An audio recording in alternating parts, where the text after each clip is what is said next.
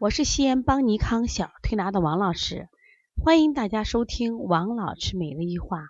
王老师每日一话是西安邦尼康小儿推拿咨询有限公司自二零一六年一月一日向全社会开放的一档公益的育儿栏目。开设这个栏目的目的是想将我们每天做小儿推拿临床时的所感、所悟、所想，能及时的分享给广大的育儿妈妈以及小儿推拿的同行们。希望对你们有所启发，有所帮助。今天我想分享的主题是慢性咳嗽不是肺炎。今天我们的大宝妈终于露出了笑容。王老师，她昨夜一声没咳。我说你本来就不是什么大病啊。呀，我老怕支气管炎，老怕是肺炎。我说这个病不是由你怕，你想就得出来什么病啊？这个大宝呢，他其实。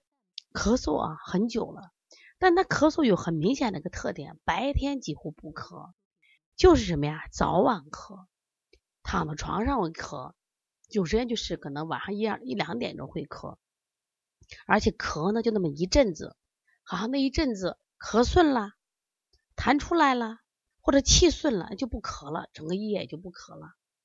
但是因为他每天都咳，每天都咳，妈妈就变得非常焦虑。然后周围这些闺蜜们啊不懂育儿治的闺蜜就告诉她啊，好危险呀，你赶紧给孩子治，会不会是肺炎？妈妈也有这样子在不停的治疗过程中，那结果这个孩子越来越虚，越来越虚。还好她还有个闺蜜是我们邦尼康很早的一个客户，她现在两个孩老大的时候，她就是整的，哎呀，几乎周周发烧，扁桃体会脓。那后来有老二以后呢，她就是。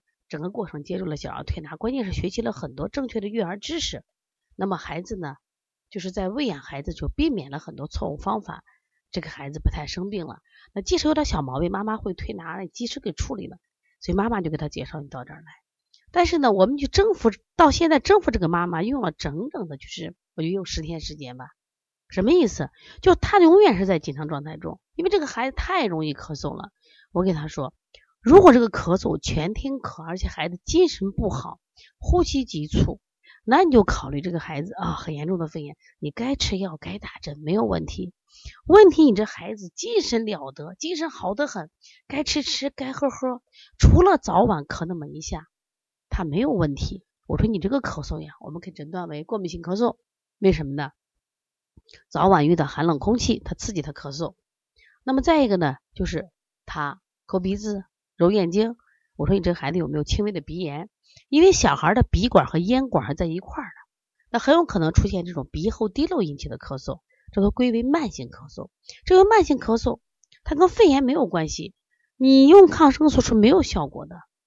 你比如你到医院可以做检查，孩子有没有这种过敏现象？如果是过敏的话，我们做一下什么呀？食物不耐受的检查，过敏检查。如果是鼻后滴漏，我们是不是治鼻炎？那实际上在这个过程中。那我们就认为，我说你这孩子吃药太多了，体虚的很。我们用一些扶正的方法啊，健脾益肺。那我们调的就是挺好的。所以妈妈说呀，高兴的我一声没咳。我说你明白道理了吧？所以你一天想着你孩子是肺炎，我说那孩子真的就如你所愿了，因为你这胡治瞎治嘛。今天呢，我们还有一个妈妈，因为孩子做这个腺样体手术。做完以后呢，这个孩子刚好有二次感染了，会出现什么问题啊？他的白细胞和中性粒细胞都特别的低，结果导致什么原因？导致了这个孩子的免疫系统很低，做完手术很容易感冒。妈妈说好害怕呀，可不要复发。我说他只要有感冒，他就有可能复发迹象。所以说呢，我们现在要给孩子什么呀？提好正气。第一个饮食上不要给孩子胡吃海喝。手术完以后就觉得孩子可怜的很，给孩子吃啥呢？炖羊肉汤。吃各种各样的水果，我说你就这样吃吧。我说你吃不那么复杂的食物，在孩子身体里又出现了不接受的状态，结果这个孩子就有可能二次的被刺激，二次被复发。这就是我们一定要反思的地方。所以说呢，我们如果多了解一些这种常见的疾病的常识，多了解正确的育儿常识，我们的孩子怎么能会反复生病呢？所以对于慢性咳嗽，今天我想给他的观点。慢性咳嗽，它一般是早晚咳，可能咳上半个月，可能会更久。但是白天不咳，精神好，吃喝都不影响。首先你就不要考虑它是个肺炎，一般真的不会是。但是如果你在这个过程中，你会关注孩子，他会不会二次感染？